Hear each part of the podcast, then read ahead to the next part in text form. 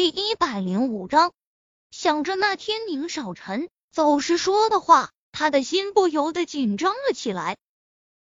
那天后，宁少臣就没有再来找他，给他发信息，他基本都是同一句话回复：“你的问题没解决前，请不要再联系我。”所以他也没办法揣测那天宁少臣的话有几分真假。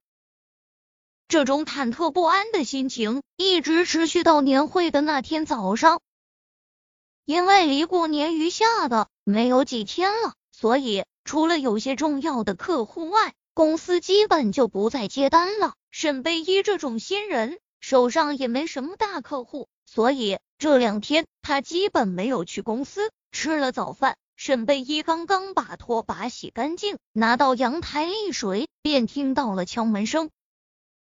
没想太多，打开门就看到门外站着的楚雨洁，他有些惊讶。雨洁，你怎么来了？楚雨洁见门打开，就一个闪身进了屋内，搓着双手将鞋子换下。看到换鞋处有男人的拖鞋时，他挑眉看着沈贝依，怎么会有男人的拖鞋？沈贝依先是不解，顺着他的目光。便看到了鞋架上的男拖鞋，那应该是宁少臣之前让人买的。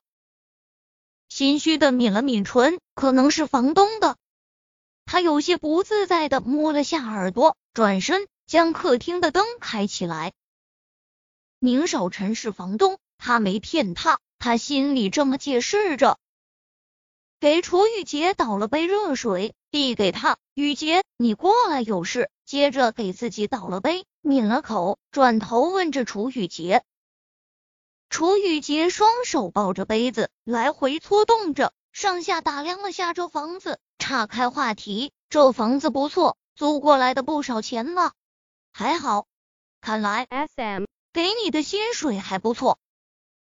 沈贝一没回答他，他挥了挥手：“你随便坐，我去下洗手间。”他刚离开。放在桌子上的手机便响起来了。楚雨洁本来想叫他的，看到上面显示的名字时，到了嘴边的话又咽了回去。宁小溪的爸爸，他脸黑，接起，故意道：“喂，你好，哪位？”贝他去洗手间了。宁少臣放下手中的文件，背往后一靠，听到里面传来的男声，皱眉，仔细再一听。脸一沉，雨洁，哦，表哥呀，你有事吗？贝依，他去洗手间了。宁少臣眯着眼睛，低沉着声音，一字一顿的警告道：“不要对他动什么心思，听清楚没？”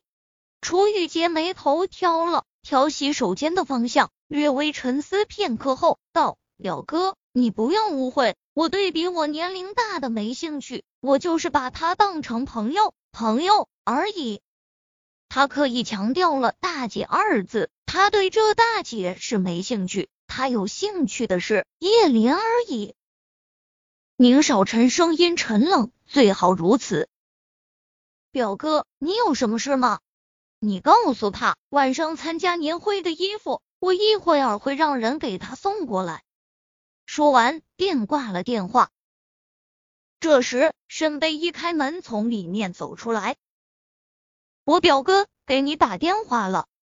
他扬了扬手中的手机，对沈贝依说道：“他说什么？”沈贝依抽出纸巾，擦拭了下手上的水迹，装作不经意的问道：“他说晚上参加年会的衣服，一会儿会让人给你送过来。”沈贝依愣了下，宁少臣送的衣服，他哪敢穿？低头默默的喝着。